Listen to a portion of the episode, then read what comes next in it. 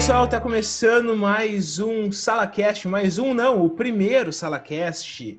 A gente que tinha antes o, o podcast, o bode acabou sendo aposentado e a gente entrou nessa reformulação aí de sala crítica e tudo mais. E agora a gente está começando aí com o SalaCast. Então esse é o primeiro SalaCast, o SalaCast que a gente está gravando diretamente da quarentena e cada um na sua casa. Isso que é uma coisa inovadora para a gente até então. E a gente sempre se reunia, fazia um grupinho ali para gravar os, os podcasts. Os podcasts demoravam uma hora, uma hora e meia. As gravações levavam quatro, cinco horas, porque não tinha, não, nunca começava, era sempre aquela zoeira. O Rafael deve lembrar desse, desses encontros ali. Lembro. E já dei spoiler de quem tá na, no, no, no SalaCast hoje. E tá ele, Rafael Bernardes. Rafael Bernardes aí que tinha saído, tinha ido desbravar outros horizontes e agora tá de volta aí com a gente cada vez com menos cabelo, mas cheio de entusiasmo e um belo sorriso. Cara, a satisfação de estar gravando com vocês é imensa. Eu tô quase chorando, tô emocionado aqui, de verdade. E, e, é, e é, muito bacana, né? Porque eu, eu posso dizer que eu tava no primeiro primeiro podcast e agora eu tô no primeiro SalaCast, né? Depois de ter ido para a clínica de reabilitação e agora eu voltei totalmente recuperado um dia após o outro. o pessoal vai achar que é verdade. Aí que, que andou, se, andou, se, andou se perdendo no, é. andou se perdendo no meio do mato, mas agora voltou.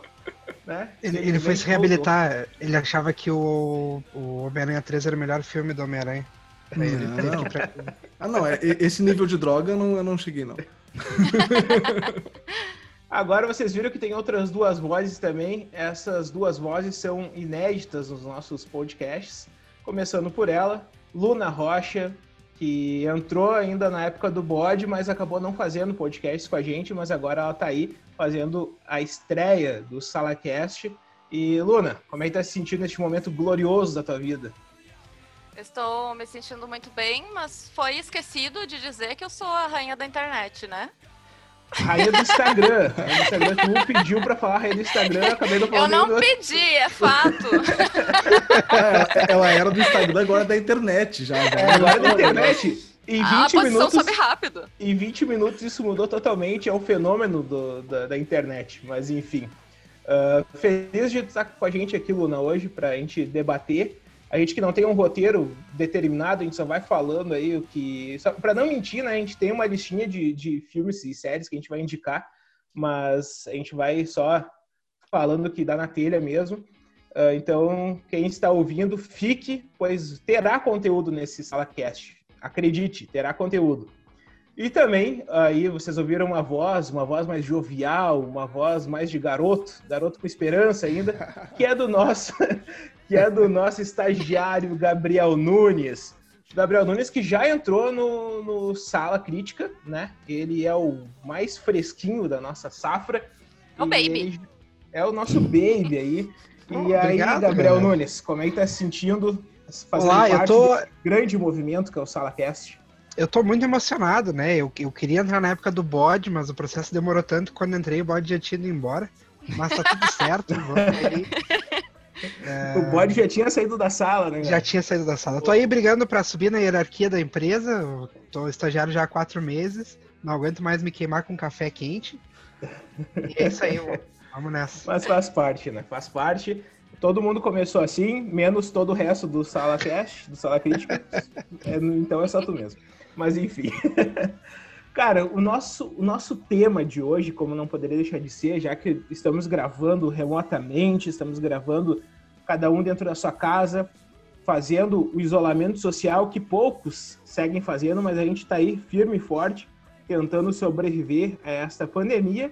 Mas como é que a gente está fazendo para sobreviver, né? A gente está sobrevivendo consumindo filmes e séries, que é o que resta dentro de casa para fazer, né? Além de ter que estar tá limpando a casa o tempo inteiro, porque como tu não sai de casa, a casa tá sempre uma imundícia. Enfim. Então, Complicado. gente, eu quero saber de vocês o que, que vocês estão assistindo. Eu também vou dizer o que eu estou assistindo. E vamos aí tentar indicar para nossa qualificadíssima audiência o que, que a gente está assistindo e ver se eles aprovam o que estamos assistindo e também dar dicas aí para o pessoal assistir ou não. Lembrando que este, este SalaCast está acontecendo por conta dos nossos apoiadores que estão ajudando a gente lá no Apoia-se. Depois, no final, a gente vai dar um dedicar um tempinho exclusivo para falar o nome dessa galera supimpa que está colaborando e está mantendo o sonho vivo do Sala Crítica. Bueno, vamos lá. Começando pela Luna Rocha. Luna, me diz aí o que, que tu está assistindo, dá uma recomendação para a galera, fala um pouquinho aí do, do, do que tu anda consumindo nessa quarentena. Então, nesse momento assim que eu tô só em casa, eu tenho consumido muitas séries, porque agora a gente tem a possibilidade de estar direto em casa para acompanhar um episódio atrás do outro, né? Quando se está trabalhando fora é um pouquinho mais difícil, porque sobra menos tempo e geralmente a gente pega o restinho de tempo que sobra para poder descansar. Então eu tenho consumido série assim desenfreadamente, temporada atrás de temporada, e eu foco justamente naquelas, eu não fico indo de um lado para outro, né? Uh, a que eu tenho visto ultimamente tem sido Vis-a-Vis, que é uma série sobre prisão feminina, né? Ela é espanhola, se não me engano. E é, é uma boa dica para quem gostava de Orange is the New Black. Ambas estão na Netflix, né? Uh, inclusive, Orange is the New Black é original Netflix. E Vis-a-Vis vai bem por esse lado, não só também por ser a mesma temática, né? Mas as atuações são bem fortes tanto quanto. Então, eu acho que é uma boa dica também para quem gosta de La Casa de Papel, porque tem algumas atrizes que são do mesmo elenco, né? E, gente, eu, eu realmente gosto muito porque é, elas são muito cativantes. As mulheres dessa série, elas arrasam demais. Ah, legal. Eu vi que até teve um spin-off agora que saiu, né? Com, com, seguindo duas personagens da série. Não sei se já uhum. estreou ainda não. Já, uh, inclusive, eu ouvi falar não muito bem dessa spin-off. Disseram que tinha que ter terminado onde terminava a série e não deveriam ter feito mais sequência disso, porque tava ok lá o final. Mas resolveram mexer, aquela coisa de ganhar uma grana em cima de algo que tá sendo bem visado na mídia, né? Então eu ainda não cheguei aí, mas depois eu dou as minhas considerações também. Errado não tá, né? Quem que não quer fazer um dinheirinho a mais, né? Supernatural tá aí até hoje, né? Grey's Anatomy tá aí, na sua já tá indo para 100 anos. Na, desde, desde, que começou a televisão, o Grey's Anatomy tá lá. É, a neta da Meredith agora é médica, parece. Hã? A neta, a neta da Meredith para fazer cirurgia. A Meredith agora faz cirurgia uh, por espiritismo, né? Ela baixa. Em Exatamente. É reiki. Ela faz assim os reikis. Rafael Bernardes, o que que tu anda assistindo aí? Cara, posso pedir para eu ir depois do Gabriel, porque minha indicação vai ser um contraponto da indicação dele. Vocês, vocês trocaram informações antes desse podcast? É pior isso? que não, pior que não. É, isso aqui é ah, sintonia, é sintonia. É que ele sabia. Ele, ele, falou antes o, o, o que, que ele vai indicar, a minha vai ser um contraponto, vai ser uma opção para quem quer algo semelhante, mas que odeia o que ele vai indicar. Que eu acho que são pouquíssimas pessoas. Pode, eu pode. espero que tu não vai indicar Brooklyn Nine-Nine. Não, não. Não, Olha aí, o pessoal já tá revelando os seus. Mas enfim, deixa, deixa o Gabriel falar. Vai, Gabriel, o que, que é? Tô curioso pra saber Bom, o eu, eu sou o contrário da Luna, eu, eu tenho zero paciência para sentar e assistir série, assim. Uh, até o pessoal aqui de casa fica meio brabo quando vai assistir série comigo. Um, dois episódios e me enche o saco e quero assistir outra coisa. Então eu fico pulando de uma série para outra ou vendo alguns filmes. Mas eu descobri nessa nessa pandemia, eu assinei a Amazon Prime e ali tem uma série muito bacana, muito divertida, um clássico, que esse ano tá figurando entre as séries mais assistidas do mundo, que é o The Office. É, eu demorei ah. muito tempo para começar a ver e me arrependo de ter demorado para começar a ver. Eu a amo. série A série tem um humor diferente, um humor diferente, assim. Uh, ela é aquele documentário, que é um, um falso documentário e é uma, uma, vida de empresa. E quem já trabalhou num escritório, assim, de qualquer coisa, identifica muitas situações ali que aconteceriam ou até aconteceram na vida real. Tem os seus momentos meio cringe, que fica difícil de assistir, porque passa do, do, do humor pra, pra vergonha alheia, mas super vale a pena. Eu tô na, na no começo da oitava temporada, então, por favor, sem spoilers. Uh, mas é o maior spoiler que tu poderia tomar, uh, Gabriel, já passou, que foi o final do, do, do, sétimo, da sétima temporada. Chorei e, muito. Enfim, como tá assistindo The Office na quarentena, eu quero falar também que eu terminei The Office na quarentena. Eu comecei antes, mas terminei na quarentena e virou uma das minhas séries de comédia favoritas. Então eu estou preocupadíssimo com o que o Rafael vai dizer agora, na sequência, porque qualquer coisa a gente já edita ele fora do, do nosso podcast. e, Acho justo. Acaba, e acaba por aí. Desculpa, mas quem edita sou eu, né? ele tira todo mundo, fica só ele falando mal de Deus. Tomou na xixa, né?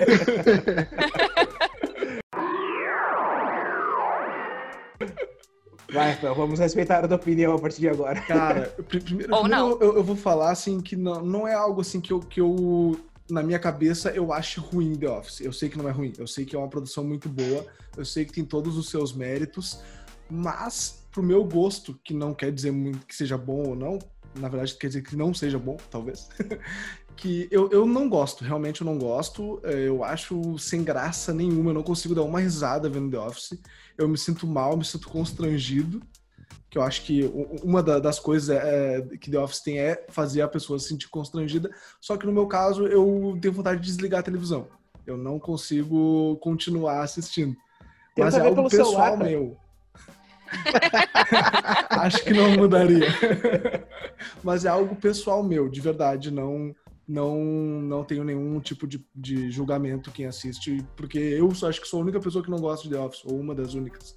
Eu nunca vi ninguém que não gosta, só eu e, e a minha é, namorada, eu, eu tô então. te julgando. Eu tenho que admitir é. que eu tô te julgando e forte. Eu imagino. Não? Eu acho que muita gente vai, vai, me julgar. Tá, mas qual, qual, é o contraponto a The Office? Porque tem que ser uma série muito maravilhosa pra ser um. um, um... Não é marav muito maravilhosa. ai, ai, ai. E eu acho que quem já assistiu, porque ela é uma série que passa na TV fechada, no Comedy Central. Muitas pessoas têm acesso fácil a essa série. E eu acho que eu vou ser muito julgado e apedrejado por quem é que ouvi esse podcast, mas eu já tô preparado para isso. Foi uma série que me conquistou. South Park. Não. Eu odeio, odeio, odeio South Park também, desculpa. Puxa vida, mas tá difícil, hein? Essa foi a última participação do Rafael Bernardes no SalaCast. É a despedida dele do Sala é Despedida!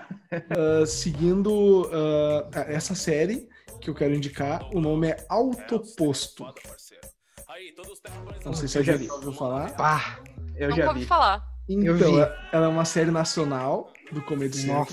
Tem umas relíquias ali da, da Praça Nossa, uma galerinha ali legal, bem interessante. Tem participações especiais bem legais. Tem o Robson Nunes, tá lá na, na série. Uh, o Happy Hood aparece em um dos episódios.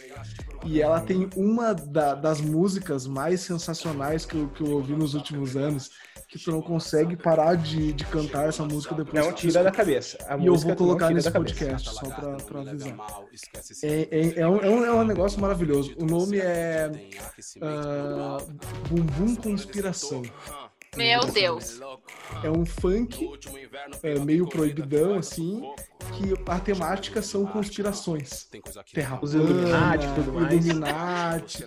É incrível, é incrível. Inclusive, eles fazem um triângulo com a mão pra, pra cantar a música, a coreografia. Eu assisti outro posto, não, to, não toda a série, mas eu vi alguns episódios. E, enfim, eu, eu, eu achei a série legal. Só, só fazer esse. Eu achei a série legal, não é tão ruim assim.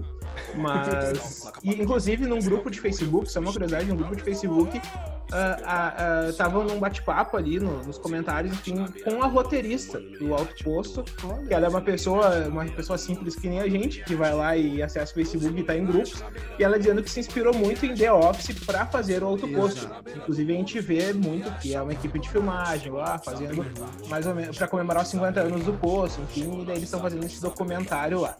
Mas, enfim, a série é legal. E, e enfim, tem o, o, caldo, o suco brasileiro ali que deixa ela, ela divertida. Então, é por isso que eu quis indicar depois de The Office, por eu não gostar de The Office, desse tipo de humor de The Office, mas eu adorei Alto Posto. No início eu, eu não gostei. Eu vi três, quatro episódios e eu ah, não, não tá legal isso, não tá legal. Acho que depois do quinto episódio, não lembro se foi o quinto, mas foi o, o episódio que eles gravam a música. Aí eu enlouqueci, aí foi quando me conquistou aquela música, nas propagandas só dava aquela música. E aí eu, eu decidi ver de novo desde o início, porque eu tava achando uma porcaria sério. E aí, vendo com outro olhar, eu, eu comecei, começou a me conquistar. E aí eu comecei Vendo a contra o gostar olhar, mais. que no caso é com os olhos fechados. É, velho. É possível que se eu fizesse a mesma coisa com The Office, talvez desse certo, mas eu não quero. Tu chegou a passar da primeira temporada de The Office? Cara, eu vi duas temporadas, vi a primeira e a segunda. É, E a segunda é- não te pegou. É. É, Aí pá, é é difícil. Eu, eu- eu vi que é melhor a segunda, mas realmente não me deu vontade de ver o resto. E quando passa na televisão, qualquer episódio, tipo de temporadas ma- mais pra frente, me dá vontade de, de só virar as costas e fazer outra coisa. Quebrar a quarentena, eu tenho vontade de sair pra fora de casa. Desculpa, gente. na- na- nada contra quem gosta, eu realmente não, não gosto. Eu tô sem palavras. Pela vida. Enfim, eu vou pegar nessa. Já que a gente tá falando de série, essa primeira rodada, eu vou falar. E, e The Office ah, imperou nessa, nessa discussão. Eu vou dar minha indicação da- ah, do que eu tô assistindo no momento, que é. Que, fala, Gabriel, fala. Eu me esqueci. Se tu, se tu me furar o que eu vou aqui. dizer, tu, Perdão, perdão. Não, não, não. É porque nessa, nessa pegada de pandemia, da gente estar consumindo cada vez mais conteúdo, eu descobri que The Office tem dois podcasts oficiais. Um deles é Eita. o. Um é feito pelo Kevin. Acho que é Baumgarten, o sobrenome dele. que é o Kevin Malone. Que é o Kevin Isso, Malone. isso, o ator que faz Kevin Malone, que ele dá todos os bastidores da série. Assim, cada episódio, o primeiro episódio ele fala com o produtor, ele fala com o Rick Gervais, ele fala com uma galera assim, que estava envolvida na criação. No segundo episódio ele fala com atores do casting, contando como é que foi o processo de seleção. Então ele vai, cada episódio ele vai esmiuçando a série assim, muito bacana. Só que ele é todo em inglês. E tem um outro podcast que é Girls um, uh, Lady the Office. Office. É, a Lady É. Office, uma coisa assim. Lady Office, é uma coisa assim, é. Isso, que é com a, a que faz a Pam, que eu sigo A Diana Instagram. Fisher, Isso, e a que faz a Angela, que são super amigas na vida real. que é Angela alguma coisa também o nome dela. Não, não, não É lembro engraçado eles dela. usarem os próprios nomes, próprios né? nomes. É, vários usam o mesmo nome. Uhum. É, os também- dois podcasts fazem bastante sucesso, né? Parece ser bem Sim, interessante. sim. Mas como São este que vos fala não, não entende inglês e não tem legenda em podcasts, então É, eu não, fiquei de realmente. fora Esse é um problema, esse é um problema. Os podcasts são em inglês sem legenda. Mas pra Aí, quem, Gabriel, quem um entende trabalho pra gosta, ti agora é tra- traduzir os podcasts em inglês e fazer em versão Boa. brasileira aí. olha aí. Atuando. Num posto, num posto de gasolina. Com, com, a mesma, com a mesma emoção dos personagens. A mesma emoção dos personagens. Claro, fazendo as vozes da Diana Fisher, enfim, da Angela também. Vai ser bem legal. Eu Mas agora- espera. Agora eu vou fazer a, a- a minha indicação, que como eu falei antes, a- eu terminei uh, The Office na, na quarentena e fiquei órfão total, assim, bateu uma bad, fiquei triste de não ter The Office para assistir mais. E eu tinha tentado assistir já o Parks and Recreation. Uh, no final da sétima temporada de The Office, dá- bate aquela bad quando o Michael sai da série, todo mundo sabe disso. E aí eu disse, ah, vou tentar ver outra coisa para esquecer um pouco The Office, depois eu volto. E tentei assistir Parks and Recreation ali e não gostei. Não gostei da primeira temporada. E, e- e as séries, é, é dos mesmos criadores do The Office, né? O, o Parks and Recreation. E sofre do mesmo problema de, de, de The Office, que a primeira temporada ser fraca. E o Parks tem esse problema, a primeira temporada é fraca, demora para engatar ali. Mas, cara, a segunda temporada é hilária, é hilária, tu fica numa vibe tão boa. É, Parks and Recreation, ela, ela tem todos os elementos de The Office, porém com menos vergonha alheia. Então, isso, para quem se incomoda muito com o lance da vergonha alheia em The Office, Parks and Recreation uh, ameniza isso, sabe? Então, cara, é muito boa. Eu tô na quarta temporada e, e eu tô numa. Eu tô numa. Eu tô assistindo ela casada com outra série antiga também, que já acabou, então eu vou lá e assisto. Até depois eu vou indicar também, que é Arquivo X, e que daí dá aquela tensão, tu fica meio com medo, como quem, quem me conhece sabe que eu tenho medo de coisas de terror e suspense, então eu vou lá e assisto um Arquivo X e na sequência eu já assisto um Parks and Recreation para dar aquela acalmada e dormir tranquilinho, né? Uh, então, Parks and Recreation é excelente. O, o Carlos é uma das pessoas mais cagonas pra filme de terror que eu já conheci na minha vida. É muito cagão Sim. mesmo. Sim, é só, só queria falar isso.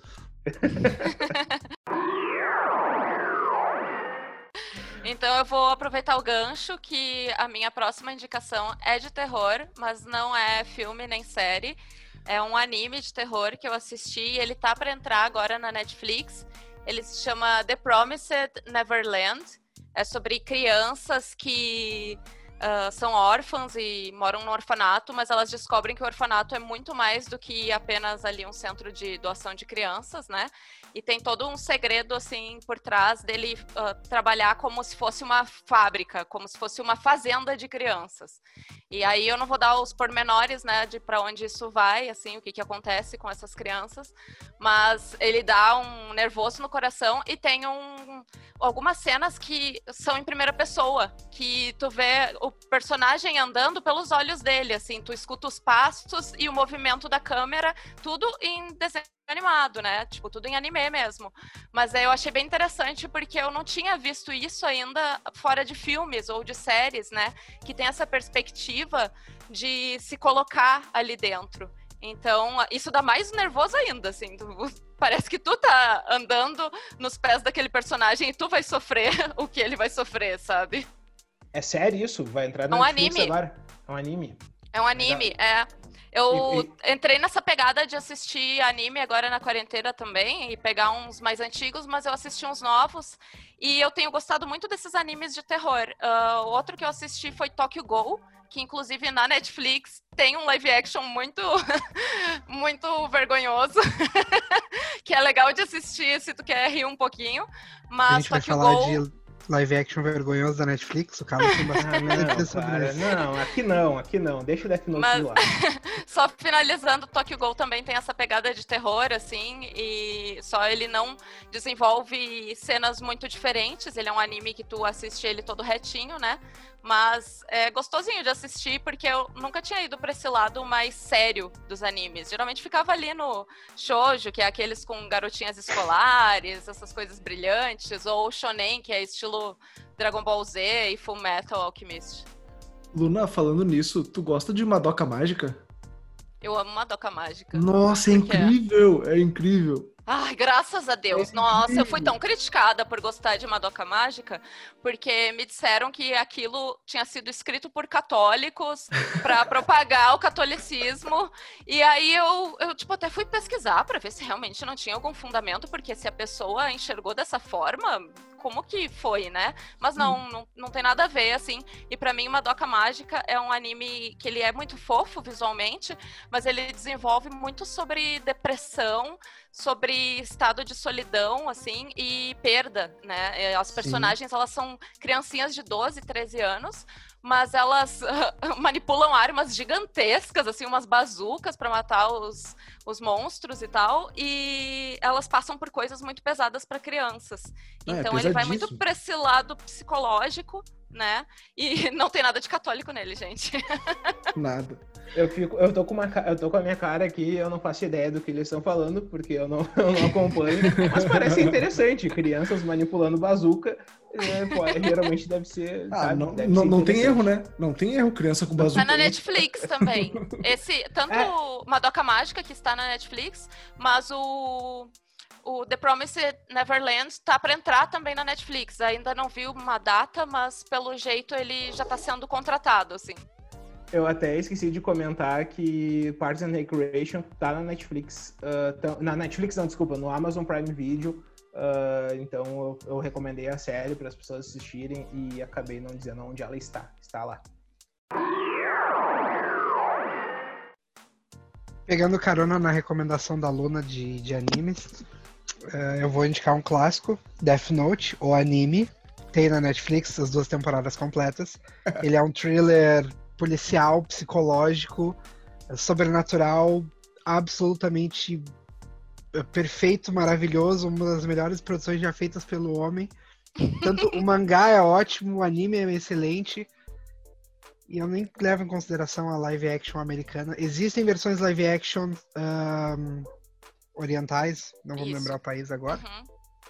Tem algumas na Netflix também, se eu não me engano, mas o que vale a pena mesmo é o anime que bah, é uma história muito boa. São duas grandes mentes em confronto, uma tentando se tornar o deus do novo mundo, criar um novo mundo e se tornar deus desse novo mundo através da justiça, e o outro querendo levar a justiça do mundo que a gente já tem. Ah, cara, é incrível. Eu tô é incrível. empolgada aqui, eu sou time Kira. Tamo junto na justiça. Eu, eu, acho, eu, eu, acho, que, eu acho que Death Note, eu... eu acho que Death Note, só um parênteses, o anime, uh, a primeira parte é sensacional, é brilhante mesmo, eu acho incrível a primeira parte. É. A segunda parte eu acho terrível, tenebrosa, um remendo de roteiro e, e puxa a obra e puxa a obra para baixo de uma maneira impressionante, assim, cara. Tinha que ter terminado ali na primeira parte e deu. É, fazer esse remendo ali para seguir explorando aqueles personagens foi tenebroso, cara, tenebroso. Mas isso acontece com muitas séries de anime que, infelizmente, assim, elas engatam muito bem, mas as últimas temporadas acabam indo para um lado tão perdido que a gente perde, tipo, a vontade de assistir. Eu estava assistindo há uns dois anos atrás o Attack on Titan, que uhum. também tem uma premissa super legal, assim, ele também é considerado um anime de terror, ele é o primeiro que eu assisti dentro desse gênero, né, que titãs é um mundo utópico e os titãs invadem as cidades para matar as pessoas, eles se alimentam de pessoas e tal. Só que começam a desenvolver tantos personagens lá dentro e querem desenvolver a história de cada um deles que vai se perdendo e de repente não tem mais foco e tu não entende mais nada do que está acontecendo.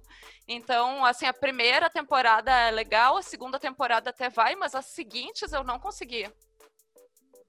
Sobre esse eh, anime que tu tá falando, eu não assisti, mas eu li o mangá chega uma parte que piora muito porque eles dão um salto temporal sem qualquer explicação. E Nossa. tu tem que. Tu começa a ter, ficar tentando pegar a história, o que aconteceu e onde é que tá, e eles não querem explicar, eles querem contar a história de mais personagens e desenvolver uhum. mais personagens. Abaixa o anime, tem que acabar o anime. Não!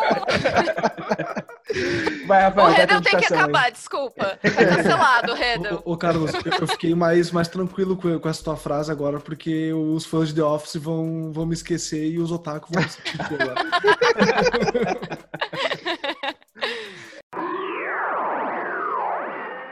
Então, eu queria sair um pouco dessa de, desse meio de séries e animes e ir pra música.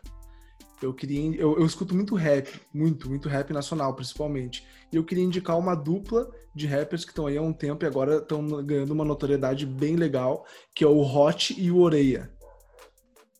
Hot e Oreia é o nome da dupla. Os dois são sensacionais, eles, eles têm um estereótipo diferente do que o, o rapper brasileiro, o trapper brasileiro tem de, de, de do, do jeito de, de falar, sabe? Alguns uh, costumam falar mais sobre drogas, sobre mulheres, relacionamentos de formas pejorativas, inclusive. E o Hot Oreia, eles, são, eles têm um perfil mais desconstruído, eles são um pouco mais delicados, os dois. Eles têm estilos, eles, eles usam shortinhos, Uh, eles usam brinco e, e, e, coisas mais alternativas, sabe? Eles, é uns rapper hipster, é isso? Eu um entendi rapper... como não binário. Rapper hipster? Não, inclusive os dois são héteros, mas não, não, não, não é hipster. Eles, eles tocam nos assuntos uh, da, da periferia, sobre criminalidade, só que de uma forma diferente, de uma forma um pouco mais descontraída. Muita gente fala que o rap deles é um rap com humor. Eu acho que isso pode se encaixar também. Inclusive, eles têm uma música que, se eu não me engano, é Eu Vou, o nome da música, que eles cantam com o Jonga, que é outro cara super grande no rap, eles eram do mesmo grupo, do DV Tribo. E essa música é incrível. Minha indicação, né? Então, tipo, eu sempre gostei muito de Masterchef, mas esse ano, com a pandemia, o pessoal da Band acabou tendo um problema muito sério de organização e de falta de foco.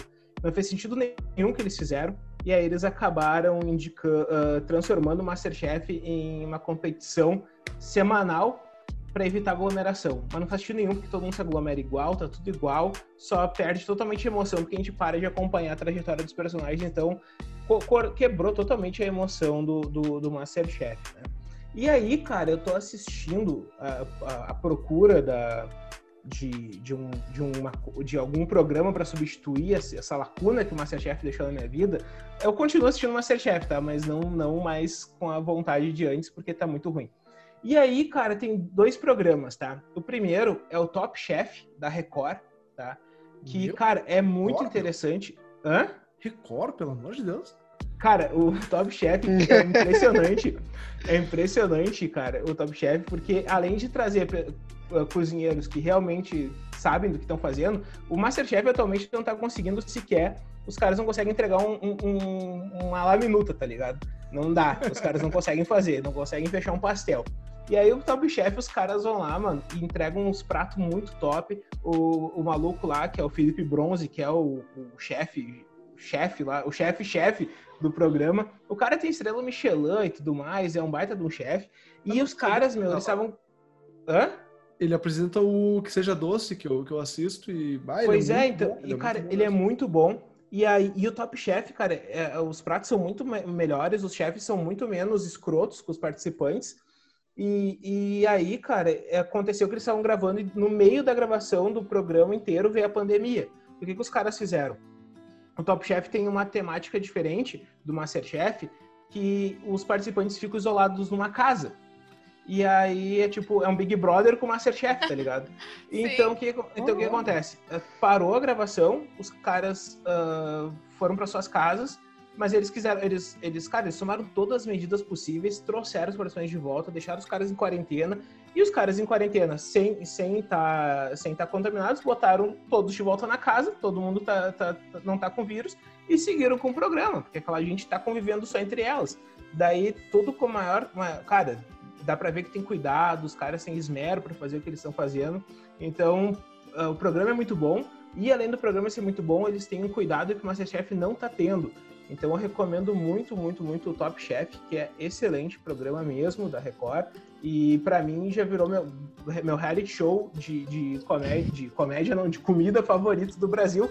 E só para terminar esse, esse, longo áudio de, que eu tô falando sobre reality show de comida, na, na, na Netflix, cara, tem um, um programa chamado The Final Table, que traz só os grandes, grandes chefes do mundo naquela competição ali. É um programa grandiosíssimo, maravilhoso, e eles passam pela culinária de todos os países, cara. E inclusive pelo Brasil, eles fazem feijoada, obviamente. E a Helena Riso, que é uma chefe super consagrada aqui do Brasil, participa também. Tem uma temporada só, tá na Netflix. E para quem curte uh, reality show de comida, é um dos mais tops, assim, cara. É muito, muito bom, altíssimo nível. O troço é excelente a Helena Riso já participou do evento da, da ONG onde eu trabalho. O S Sopa. Só? Ela é show de bola. Vai assistir, vai assistir Top Chef. Mas tu, tu, falou nisso agora e eu me identifiquei que eu, eu, eu, não, eu não sou eu não era muito fã desses realities porque eu só tinha. Oi? Não, o Gabriel queria falar, ele tava com a mão levantada um tempão. Ah, desculpa, Gabriel. Não, não, não. É que tu, tu levantou a mão, depois a Luna levantou, eu sou o terceiro da fila. Vai, vai. Ah, tu não, Eu me perdi, eu tava solando aqui, eu perdi. Depois é, veio, veio me fazer bullying comigo. Todo mundo quer responder o professor aqui. Não, é que, é que eu me identifiquei com o que tu disse, cara, porque eu comecei a gostar mais da, desses programas por causa da minha namorada. E aí eu fui tentar ver Masterchef e eu, eu fiquei constrangido pela maneira que os chefes tratam os participantes, sabe?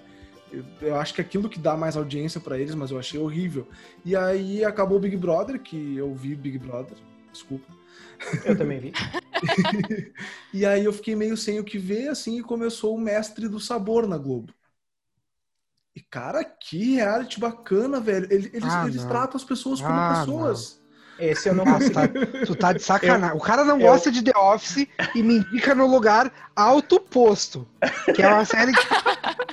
Daí o. Ah, não, tá, beleza. Daí o cara veio me dizer que, ah, mas ele não gostou do Masterchef. Ok, respeito. Mas que mestre do sabor é bom. Pô, ah, não. Cara, é legal. Tá de sacanagem. É horroroso. horroroso. A é, graça horroroso. do, do reality show de cozinha é tu assistir os caras cozinhando ali tal, passando trabalho. Eu concordo que às vezes os chefes do Masterchef eles são um pouco estúpidos demais. Um pouco? Mas o. Tá, mas. No Mestre do Sabor, eu acho graça. No Mestre do Sabor. Eu fico com o Mestre do Sabor. O Mestre do Sabor é um programa sobre os três jurados. Tu não consegue criar empatia pelos participantes. Bah, porque é o tempo todo em cima dos três jurados. Bah, não consegui. Não consigo. Gente, gente, eu vou na contramão de vocês, porque eu adoro ver as pessoas passando trabalho, sendo xingadas, ah. porque daí eu vejo que tem realidades piores do que a minha. Estão sendo xingadas de graça na TV. A aluna gosta de, ah, tá pior que eu, otário. É isso aí. Mas, cara, mestre, Final... só, só um parênteses, só um parênteses. O Mestre do Sabor, eu gosto de todos os realities de, de, de culinária. A maioria eu gosto. É de, de, de Bake Off Brasil, é, é de tudo que eu assisto, mas Mestre do Sabor não tem ritmo nenhum, cara. É muito ruim Mestre do Sabor, é ah, muito ruim. Adorei. Rafael, te recomendo agora. Vai assistir Top Chef na Record e o, e o The Final Table na, na Netflix, que eu tenho certeza que tu nunca mais vai querer olhar para o Mestre do Sabor.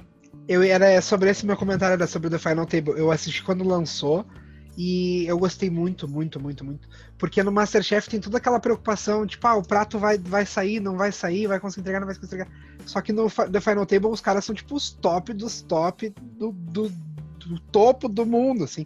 E aí não tem o prato não sair. Os caras cozinhando é uma coisa linda de tu assistir te dá vontade de tu aprender a cozinhar. Cara, é, é muito lindo. bacana. Muito. É lindo. E o mestre de sabor não mostra os caras cozinhando.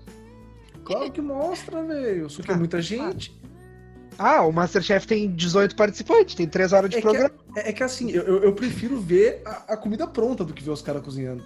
Então tu não quer ver reality de, de cozinha, tu quer ver outra bota, coisa. Bota comidas ah, prontas no Google Imagens. Então eu vou recomendar um reality que não é de cozinha, dois, na verdade. Dois realities, eles são internacionais. E, gente, eu adoro, mas é assim, é assistir para rir, né? Os dois, eles têm aquela dublagem, inclusive eles estão disponíveis no YouTube, e eles têm aquela dublagem dos vídeos incríveis. Que é tipo, então ele disse: Oh meu Deus, a casa está cheia de ratos. E é acumuladores compulsivos que é sobre as pessoas que juntam muita tralha em casa e precisam de ajuda psicológica e ajuda assim para pegar os entulhos e tirar de casa, né, e trabalhar é consigo mesma o, o é esse legal. problema. Eu já vi e gente, é, é, cada coisa absurda que tem na casa das pessoas, assim, as caixas caem em cima dos gatos, os gatos morrem, enfim, tem várias coisas muito diferentes. E o olha, outro... olha, olha o exemplo que ela trouxe, né? As caixas caem em cima dos gatos, os gatos morrem. Isso é um, é um, atrativo pro programa. Mas é, mas é muito louco, porque tinha uma é casa louco. em que a mulher tinha, tipo, 27 gatos, 13 estavam mortos embaixo de caixas de coisas que ela acumulou, sabe? É muito insano. E o segundo reality show que eu tenho para indicar, que é nessa mesma vibe, mesma dublagem. Gente, assistam dublado. Esses reality shows não são para assistir legendado. É, é dublado que, que é bom. É, e o segundo é Os Mukiranas que é sobre pessoas que fazem de tudo para não gastar dinheiro, tipo usar fio de cabelo como fio dental, sabe? Para não ter que comprar fio dental. Então... Ah, essa é minha vida numa série. tu nem tem cabelo, Rafael. Como é que tu usa? Mas, cara, é muito louco. Eu já vi um episódio de, dessa parada aí. A guria, a guria pegava os presentes, ela roubava as coisas das pessoas dentro de casa e dava de presente do Natal de volta o que ela roubou das próprias pessoas para não ter que dar presente. É umas coisas bizarras, cara. Bizarro, bizarro. Mas, ô Luna, eu, eu, eu já assisti o, a, a, tua primeira indicação dos acumuladores e eu chorei vendo um episódio que, que era a casa de um cara tinha sete gatos mortos. E eu, e eu sou louco dos gatos, eu tenho uns gatos aqui em casa. Eu também tenho gato, é. E o meu Quantos vivos? Comecei a chorar, cara, que absurdo. Coitado dos gatinhos. Não, é absurdo mesmo. Não olha esse Nesse da tempo... mulher que tem 13 gatos mortos. Não, não, não vou ver, não vou ver. Nesse tempo de pandemia, para quem tem TV a cabo, é muito maneiro tu sentar e botar nesse NetG ou Discovery Channel ah, e ficar assistindo as séries uma atrás da Discovery outra. Discovery assim, Home and uma... Health. Ah, nossa, Home Health. Nossa senhora, é, os canais, esses canais foram feitos pra pandemia. Eles foram ah, planejados ah. pra pandemia. Eles estão há é anos aqueles... construindo conteúdo. Ah, Irmãos à Obra também. Eu ah, tenho eu uma amiga que assiste ah. Irmãos à Obra isso. eu vejo direto. Ama ou Deixa. Uhum. Uh, daí, cara, Decora é muito legal. É decora, é muito legal. Adoro o Maurício Arruda. É muito legal. Agora o Maurício deixou o Decora, fiquei chateadíssimo. O 24 Horas para Redecorar também é maravilhoso. Cara, eu, eu passo o tempo inteiro assistindo o Home Health. Na, na real, é, é Home Health, o Warner Bros., que fica passando The Big Bang Theory o tempo inteiro, e o, e o Comedy Central. Que daí o cara tá trabalhando e deixa rolar aí na TV, e aí tu vai assistindo essas paradas. E é incrível, incrível. Eu queria indicar um reality show também. É, tem na Netflix, é RuPaul Drag Race. Sensacional. Maravilhoso, É divertidíssimo. A primeira temporada é especialmente divertida, na minha opinião. E eu, eu não assisti muitas outras depois, mas super recomendo. Vale a pena. Eu vou recomendar mais um para talvez a gente encerrar aqui os reality shows. Mas é também da Netflix e é o. Putz, agora eu ó, perdi o nome. É, eu- me lembrou esse teu aí, que é na, na mesma pegada. Que é daqueles caras que arrumam as pessoas. Queer Os Eye. cinco- Isso, É Eye, maravilhoso, os eu ia recomendar agora também. Eu ia recomendar agora. Eu, eu pensei, é um reality médico que arruma. Como as pessoas- Eles arrumam visualmente, né, as pessoas e a casa delas. E, e E tem um dos caras. delas, É, exato. Esse cara aí do psicológico eu acho meio gratuito, assim, que ele só tem uma conversinha e tal com as pessoas, né? Mas, mas o restante, assim, faz coisas incríveis. É tipo mudança total, que nem aquele esquadrão da moda, só que muito melhor. Muito melhor. Cara, Queer Eye é maravilhoso mesmo. E, e tu assiste um, e, é- e, é- e, tipo, e o mais legal é que eles pegam umas histórias um pouco trash às vezes, mas, cara, a vibe é tão boa, tão boa assim que tu assiste, e daí tu sai com o teu coração feliz, daí tu quer ver outro, e vem a mesma vibe, a mesma vibe. É maravilhoso, cara. Maravilhoso. É muito um, do- bom. um dos melhores produtos aí pra quem quer, quer relaxar um pouco, quer assistir alguma Uhum. coisa pra, pra cima, assiste Cry, que eu tenho certeza que vai sair feliz depois de ver. É, inclusive tem ah, também na Netflix a versão que eles fizeram no Japão, que são poucos episódios, se não me engano, são no máximo cinco, e é diferente porque eles têm uma tradutora, né, pra ser a voz deles com as pessoas, então eles falam em inglês com as pessoas e as pessoas respondem em japonês. Ou chinês, agora eu sempre me confundo qual dos dois lugares Se é, mas é oriental. Japão, é japonês. Não, não, não, eu tô dizendo que eu não tá. lembro se é no Japão ou China agora. Mas, assim, é, é, é muito fofo. Cada episódio, assim, tem umas senhorinhas, às vezes, e é coisas É. que tu não acredita, assim, que, que vai se desenvolver legal e acaba sendo. Agora a gente tem que torcer forte pra eles virem pro Brasil fazer também, que eu já vou me inscrever, que eu quero que eles me transformem, transformem a minha vida. E eu Transformar a casa, que é o principal, né? Todo mundo quer casa. aquilo. É, porque, porque tipo, pra mim o Luciano Huck já não serve. E daí ele vai mandar eu andar, andar no- numa corda bamba, alguma coisa assim, eu não vou conseguir fazer. Meu, vou perder, meu- eu vou meu perder sonho- minhas coisas. Hã? meu sonho é o Extreme Makeover vir aqui em casa e reformar toda a minha casa, meu pátio. Também, meu também é legal, podia ser, Ó. mas ah, o Lar do Oscilário, Lata Velha do Luciano Huck, pra mim não dá. Imagina Deixa só. eu, eu comentar uma coisa sobre o Luciano Huck em si, que teve um episódio desse aí que ele arruma a casa das pessoas e tal, que ele arrumava a casa de umas pessoas aqui no bairro Liberdade, é bem antigo é, esse, essa gravação aí, e eram acumuladores. Olha só, a gente linkando os dois, né? E as pessoas tinham assim a casa toda bagunçada, e ele mandava arrumar tudo, ficava perfeito, fazia um lago com carpas. Quando Era duas voltava... mulheres, né? Duas, duas Era- mulheres meio orientais, né? Isso, isso. E daí quando voltava Meu um mês Deus. depois lá pra ver se tava tudo em ordem ainda, se tava tudo bonito, tinha cadeira dentro do Lago das Carpas, tinha lixo por toda parte, gente, inacreditável. Era Foi um episódio terrível. de acumuladores. Eu vi e depois eu vi ele voltando lá na casa das pessoas e foi traumático, uma tragédia aquilo ali, sabe? Que vergonha, que vergonha, cara. Mas olha, sinceramente, foi bizarro aquilo ali. Mas enfim, vai, Rafael Bernardes. Então, ah, acho que ninguém indicou filme ainda, né? Não, mas queria- então espera, só vou falar bem rapidinho antes da gente entrar nos filmes aqui, que eu tenho duas séries, só vou passar por cima bem rapidinho, Eu tenho mais É. uma também. Eu também tenho que é uma série. curta. Poxa, tu já ia puxar os filmes, cara. Por isso que eu corri. Então fala a tua série aí, diabo. É que eu ia deixar a série por último. é que, é como a série foi a que eu mais me envolvi, eu ia deixar ela por último, mas vamos, vou falar dela agora então. Que é Expresso do Amanhã. É a série baseada no, nos quadrinhos, se eu não me engano, né? De Uhum. mesmo nome, que já teve um filme e- dirigido pelo Bong Joon-ho, né? Do Parasita. E essa série, cara, eu achei, ah, o que, que eles vão, vão, vão conseguir tirar ainda mais, né? Se o filme já é bem legal, mesmo com os problemas dele.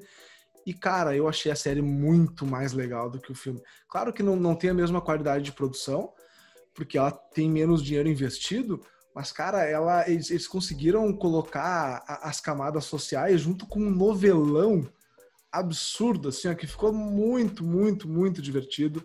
O personagem principal, o Leighton, que é um, é um ator que, que já fez umas coisas muito legais, agora até me esqueci o nome dele, mas ele fez o filme Ponto Cego de 2018, eu acho que para mim foi um dos melhores filmes de dois, do, desse ano, que é um filmaço sobre racismo e sobre vários problemas sociais. E esse cara é muito bom ator e ele engole a série, assim, ele toma conta. A série é muito legal mesmo, ela começa a envolver uh, relacionamentos das pessoas no trem. Só para contextualizar quem não, nunca viu o filme e não, e não viu a série, que ela o, a Terra congelou e aí o, o Sr. Wilford, um cara milionário, trilionário, construiu o Snowpiercer, que é um trem, uma locomotiva que fica andando ao redor do mundo sem parar, tem combustível infinito e só as pessoas que tinham muito dinheiro e conseguiram comprar os tickets puderam entrar. Só que nisso, a galera, os guris foram lá e, não, nós vamos entrar também. E aí foram lá e entraram no vagão de trás. E aí eles viraram o fundo. E aí esse o fundo, eles, eles não receberam comida durante muito tempo, eles não recebiam água, e até, eh, se não me engano, a série se passa cinco ou seis anos depois do, do congelamento, que só tem eles no mundo, não tem mais ninguém, só as pessoas do trem e eles são tra tratados assim absurdamente mal assim. Eles recebem umas rações que é uma, uma, umas pastilhas assim que parece mariola tu olha assim que parece umas mariolinhas. E é, um, é uns troços horríveis as pessoas morrem o tempo Vivem todo bem cara. Quem é que não ia gostar de ficar comendo mariola? É, não mas, mas eu acho que não é não é mariola.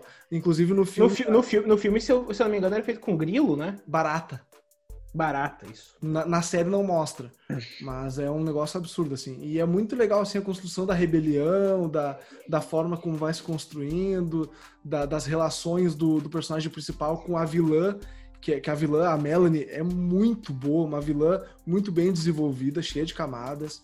Então eu indico forte assim, essa série. Ela é uma cebola? Meu. Bolo. Bolo tem camadas. Enfim, né? Isso ah. que não tá ninguém bebendo e fazendo esse podcast, eu, né? Eu, eu, vou ter que editar isso ainda. Foi a melhor referência do podcast, tu não tira. É, então, mas enfim. Assistam o Expresso da Manhã, que é bem legal. Assistirei. Ah, é. Essa é uma que eu tô com vontade de ver mesmo. Fiquei até com vergonha da minha que pandemia, a gente não sabe quanto tempo Pera vai aí, levar. Volta, volta, volta que travou pra mim o, o Gabriel. Travou não sei também. se pra mim. Travou, travou. Voltei? Repete Voltei? aí que depois o Rafael vai ter que dar um jeito. Repete, eu tenho até vergonha. Daí por diante. É. Fiquei, fiquei até com vergonha da minha indicação. O cara traz uma série intelectual dessas eu ia indicar Supernatural.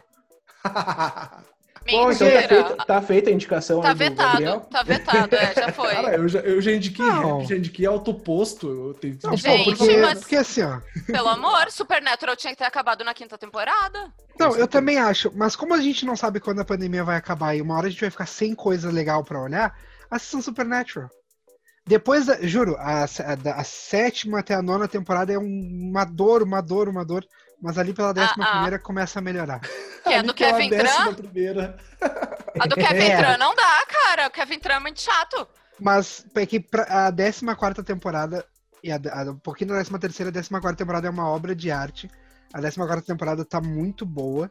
Eu nunca na minha vida esperava falar isso de Supernatural, mas a 14 temporada foi muito boa. É muito seguro pra te falar isso, né, Gabriel? Só tu que assiste ainda. Como é que as pessoas vão provar que não é? É, e a gente sabe que assiste por causa dos crushes, né? Que Supernatural é só é a série de cara bonito, assim. Eu sou apaixonado, eu sou apaixonado pelo Collins. Eu, se eu pudesse, eu casava com ele. O Castiel, O Castiel. Ah, Bah. Castiel é maravilhoso. maravilhoso. Eu, eu gosto do Crowley, me julguem, eu gosto. Ah, o Bad Boy, o Bad Boy tem seu Gente. valor. Claro! Mas a mãe do Crowley não dá. Que mulherzinha chata.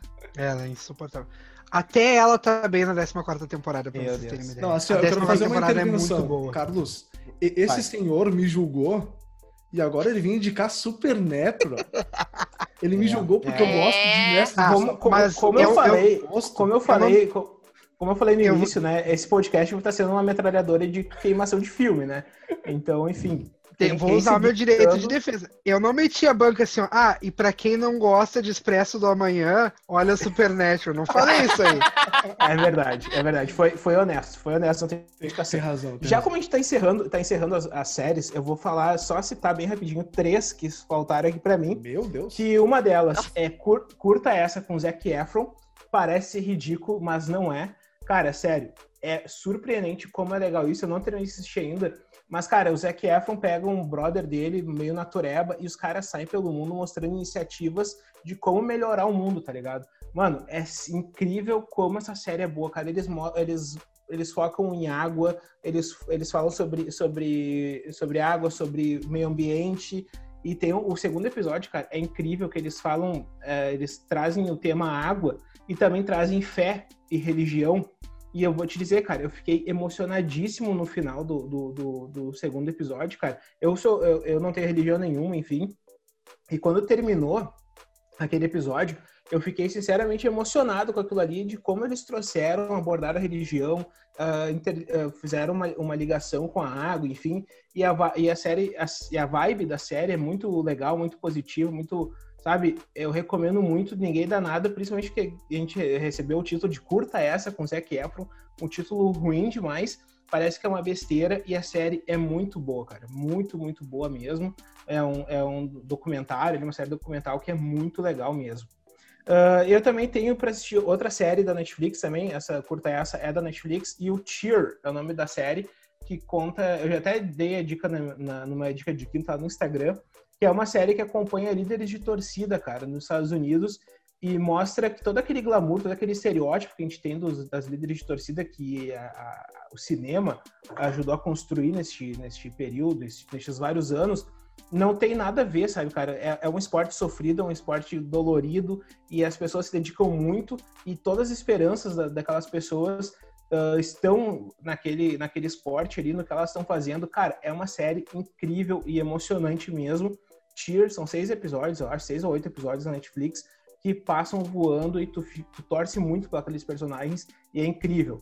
Então eu acabei de recomendar uma série com Zac Efron, uma série sobre líderes de torcida e, e eu juro para vocês que são muito, muito, muito boas, assim, ó, conteúdo de primeiríssima. Eu tenho mais uma aí, mas o Rafael tá levantando a mão para falar. Não, só, eu só queria uh, endossar o, uh, o, que tu falou sobre Tears, que eu vi alguns pedaços, eu não vi ela inteira, porque a, minha namorada viu ela toda. E ela me falou maravilhas dessa série, ainda não consegui assistir, mas ela falou que é incrível, que realmente mostra a realidade das líderes de torcida, que elas são atletas, que tudo que passa nos filmes é mentira, sabe? Que elas sofrem muito. E eu só, é, só é, queria endossar muito, aí a tua indicação, cara. Sofrem muito mesmo e tem um passado trash e, e sabe? E daí tu vê que toda a esperança daquelas pessoas tá ali naqueles dois anos, cara. Eles ficam dois anos no auge. Então eles, tipo, dedicam tudo para aquilo ali. E, cara, é incrível mesmo, incrível mesmo. E a minha última série que eu tenho pra indicar aí também tá na Netflix, que é O Alienista, cara. Que é uma série de, que surgiu em 2018 como uma minissérie com Daniel Bru, a Dakota Fanning e Luke Evans. E, cara, a série é muito legal, que acompanha um assassino de crianças no, do século XVIII nos Estados Unidos. E tem o suspense, ela tem alguns problemas, até algumas barrigas ali, enfim, tem alguns problemas de roteiro. Mas, cara, a série é muito legal para quem curte suspense e a ambientação é maravilhosa, cara. É incrível, incrível. Assim, é uma ambientação uh, perfeita. Então, eu recomendo também o Alienista. Tem uma segunda temporada que ainda não chegou no Netflix, que vai acompanhar uma outra história aí. Mas, enfim, quem gosta de um bom suspense, boas atuações e uma ambientação incrível, tá aí o Alienista. A série, agora vocês falando, eu me lembrei, ela até não estava na minha lista, mas eu descobri que em 2000, estamos em 2020 e tem gente que ainda não assistiu Black Mirror. Ah, e assim? tem gente que tem gente que não gosta de Black Mirror, eu entendo. Assim? Mas, uh, cara, assistam Black Mirror. São cinco temporadas. Deve ter no máximo 20 episódios. E cada. para quem não conhece, se alguém viveu na Lua nos últimos anos e não conhece Black Mirror, cada episódio é uma temática diferente, é um, um episódio diferente, não, não é uma série é, com continuidade. Deixa eu fazer de novo. Não é uma série com continuidade, é, e cada episódio gira em torno de algum aspecto da tecnologia na vida moderna. Então tem desde um uso exacerbado das redes sociais até, uh, enfim, um, o, o próprio primeiro episódio da terceira temporada, o Nose, Nose Dive, que as pessoas são classificadas com notas como se fosse Uber, assim. Ai, Cara, é uma série muito boa e nos tempos que a gente tá vivendo, tem alguns episódios que passam a ser cada vez mais reais e o principal deles, pelo menos, é o White Bear. Assistam o White Bear, ele é o, ter o segundo da segunda temporada, se não me engano. E tem na Netflix, é uma, é uma, uma série original da Netflix. Assistam Black Mirror e usem os episódios para refletir sobre o que a gente tem passado e o que a gente tem vivido. Eu ia comentar o Alienista, mas como já passou, agora eu vou comentar Black Mirror. Tem um comentário sobre qualquer coisa que chegar aí, eu, né, eu vou falar sobre isso aí então. o meu episódio favorito de Black Mirror é o do Ruivo na banheira e vira Android. Ah, sim. Eu, eu adoro aquele ruivo. É. Maravilhoso, é. aquele ruivo. O Donald Gleason é maravilhoso. Ele, é maravilhoso. Ele faz muita coisa legal, de, principalmente de, de filmes. Questão de tempo e, é incrível. Ele tá no Star Wars também, né? Hum, é. Ele é foda. Esse... Harry Potter, ele tá em Harry Potter. Esse episódio um... que a Luna fala, ele conversa bastante com o mundo do cinema, porque há um tempo atrás surgiu uma notícia de que estariam pensando, desenvolvendo uma tecnologia para trazer atores que já morreram de volta à vida, entre aspas, para usar pessoas que já morreram em filmes. E nesse episódio que ela fala, a mulher contrata um serviço que primeiro se passa pelo, pelo namorado dela que morreu nas redes sociais, e o troço vai evoluindo até que num, em determinado momento eles mandam uma caixa para casa dela, e é o namorado dela em forma de androide. Assim, pra que ela não conseguiu superar o luto. Cara, eu tenho que dizer que depois que a, que a Netflix comprou Black Mirror, né? E, ah, é? é? não era original da, da, da Netflix. Ela comprou os direitos da série, a série é britânica, e aí, quando, quando a Netflix comprou, que foi a partir da terceira temporada, tá? É, para mim, perdeu um pouco a, a genialidade dela, uh, se perdeu um pouco, se esvaiu. Então, eu assisti a, a, a terceira temporada, assisti o Banner Snatch, Snatch, mas eu tenho que dizer que a última temporada eu já nem assisti. Para mim, perdeu é. um pouco esse, aquela genialidade. Cara, para mim, primeiro episódio da série, que é sobre a obsessão das pessoas na televisão, aquilo ali para mim foi o auge, assim cara, foi incrível, simples, direto, pum. Achei incrível, incrível mesmo. E o, o, o, primeiro episódio da segunda temporada também, que é com o. que o cara tem o negócio nos olhos lá.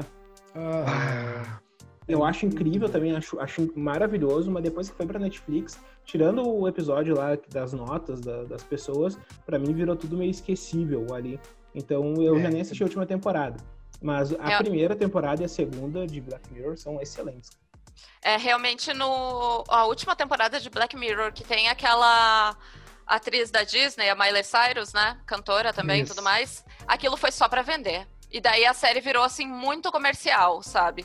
Mas esse episódio que eu tava falando, ele se chama Be Right Back, e é o segundo da... É o segundo... É o primeiro episódio da segunda temporada, na verdade. Então, o Redel assistiu ao contrário.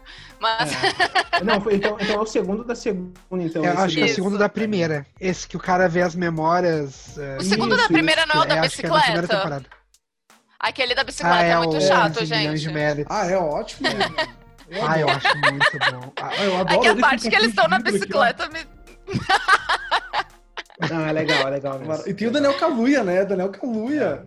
É, tem isso. Mundo. Tem, umas, tem um pessoal foda, assim, tem, no tem, elenco. De vez tem. em quando a, a Netflix mete ali no elenco de eu, eu, eu Black Mirror um pessoal renomado. Eu tenho uma opinião controversa que eu não gosto daquele episódio de Natal, especial de Natal dele. eu odeio esse episódio. Eu acho odeio. um saco aquele episódio. É um, saco. um saco. Eu também ah, acho. gente, é um dos melhores, gente. Tá louco. Eu odeio aquele ovo lá com a mulher dentro. de novo que vocês não entenderam nada, então. Não, eu não entendi, mas achei um saco. Aí, não, vem com esses papos aí de não entendeu. Eu vou te... Tu tem sorte que não tá aqui, senão eu ia te virar uns beijos, cara. Sabe?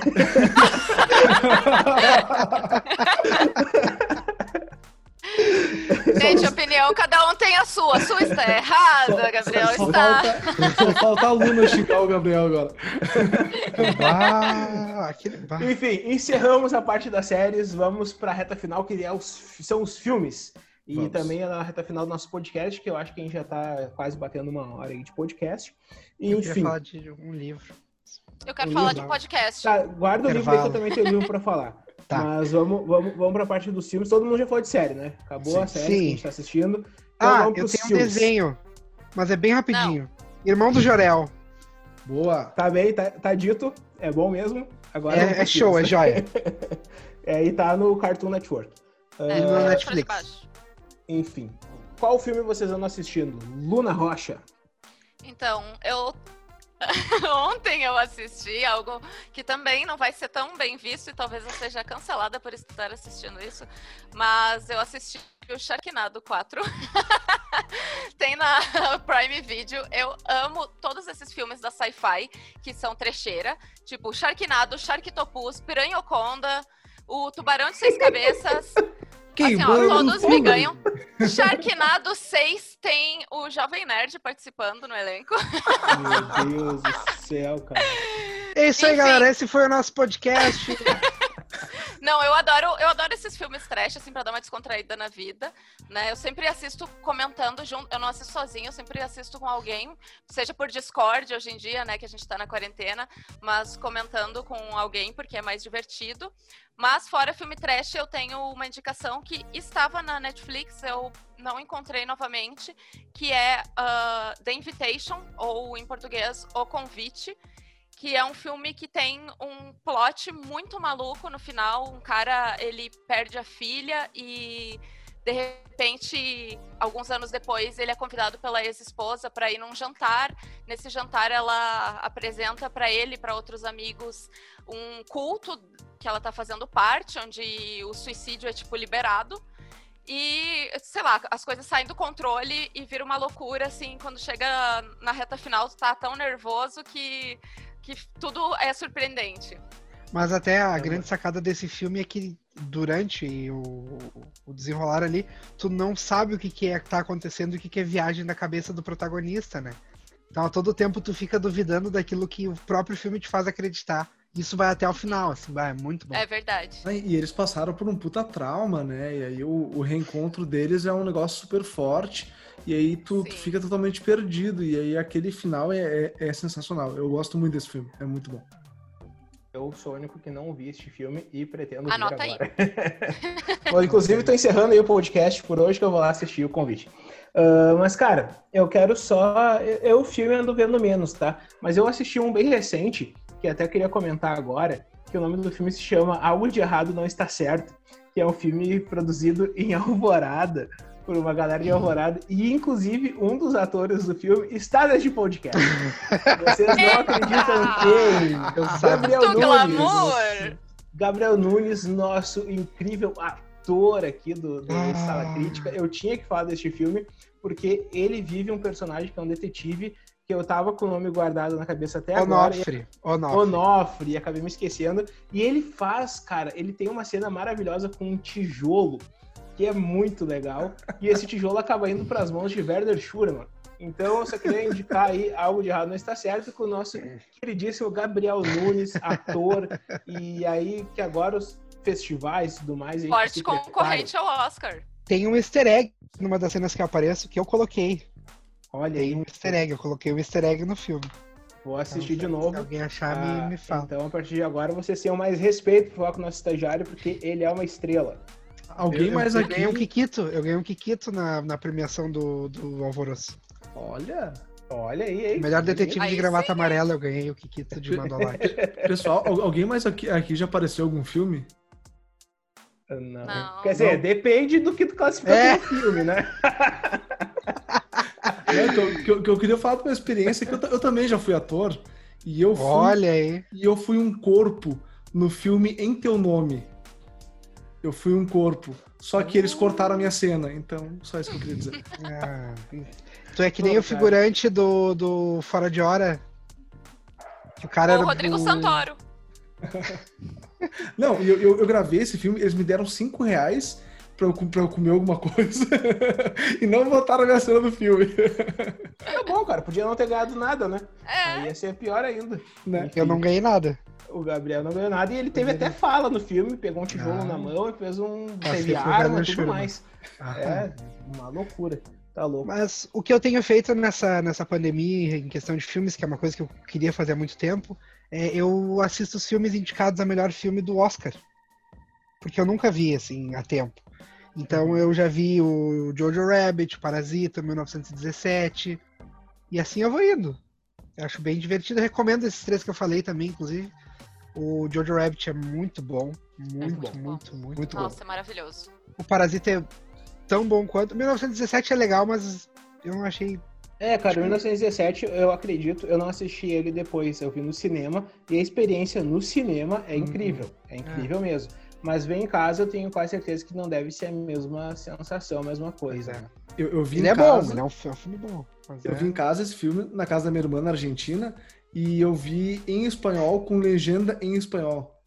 E eu não falo espanhol.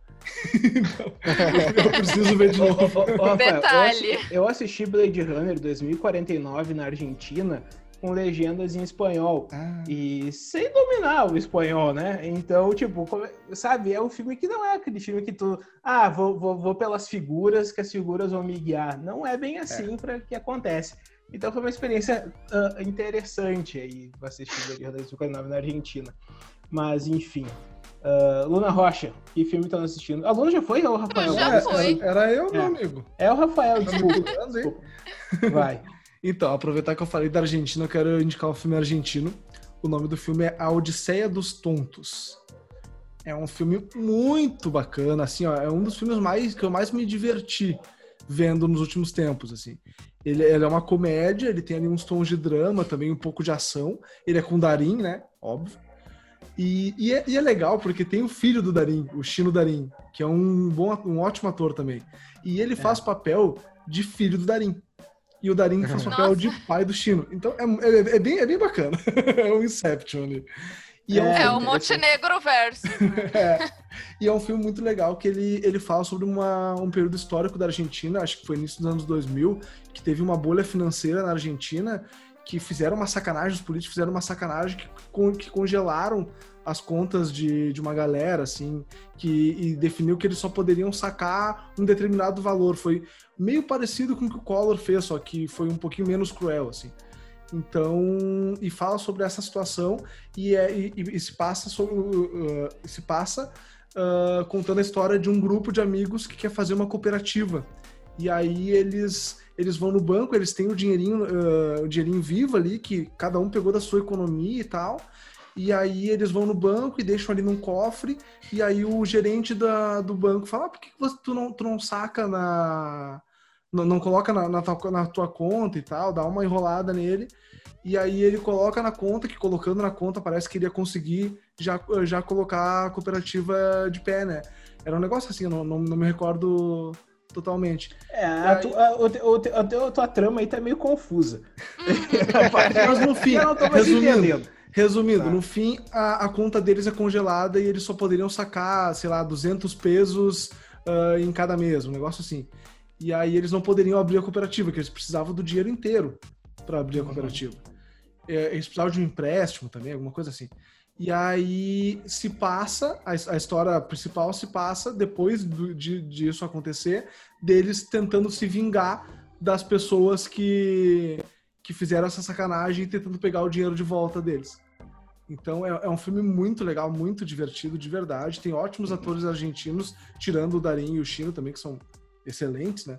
Mas tem outros atores argentinos que a gente vê no Relatos Selvagens, que a gente vê em filmes mais famosos da, da Argentina. Então é um filme muito divertido, eu, eu recomendo fortemente, assim. Que foi espero, um que o filme filme que eu... seja, espero que o filme seja mais divertido que a sinopse dele. É chata demais. eu- Eu, eu- tenho um filme argentino pra indicar também. Então, É, mas só dizendo que é um filme muito bom, cara, muito divertido, que tu assiste e tu sai com o cora- com o coração cheio, assim, de, de tão legal assim que ele é. É um filme leve. Legal. Qual é teu filme argentino, Gabriel? Eu tenho um filme argentino pra indicar, é O Cidadão Ilustre. Ah, filmaço. Pá, esse filme é muito. Eu não sei se eu não indiquei ele no, no Dica de Quinta. Indicou. Foi, né? Dica de Quinta, Foi. viu? Eu tô fazendo tanta coisa nesse site que eu já nem sei mais. O estagiário Ah, Se trabalha mais reclamar, que se reclamar vai ter mais, hein? Tá, desculpa. o Cidadão Ilustre é a história do escritor Daniel Mantovani, nascido no povoado de Salas, na Argentina, radicado na Europa há 40 anos, que ganha o Nobel de Literatura e sente que aquilo ali é o fim da jornada criativa dele, porque ele chegou num ponto em que ele não incomoda mais as- os, os leitores e os juízes, como ele fala no discurso. Então, ele acha, para ele, o papel do- da arte é incomodar, e ele receber aquele prêmio é o sinal de que ele não incomoda mais. E ele entra numa espiral, assim, de, de tristeza, ele fica desanimado. E aí, no começo do filme, ele vai recusando vários convites de premiações, de homenagens e etc. E ele é convidado para voltar para a Semana Cultural em Salas, que é o povoado onde ele não visita muitas décadas, para participar ali e receber o prêmio de cidadão ilustre da cidade.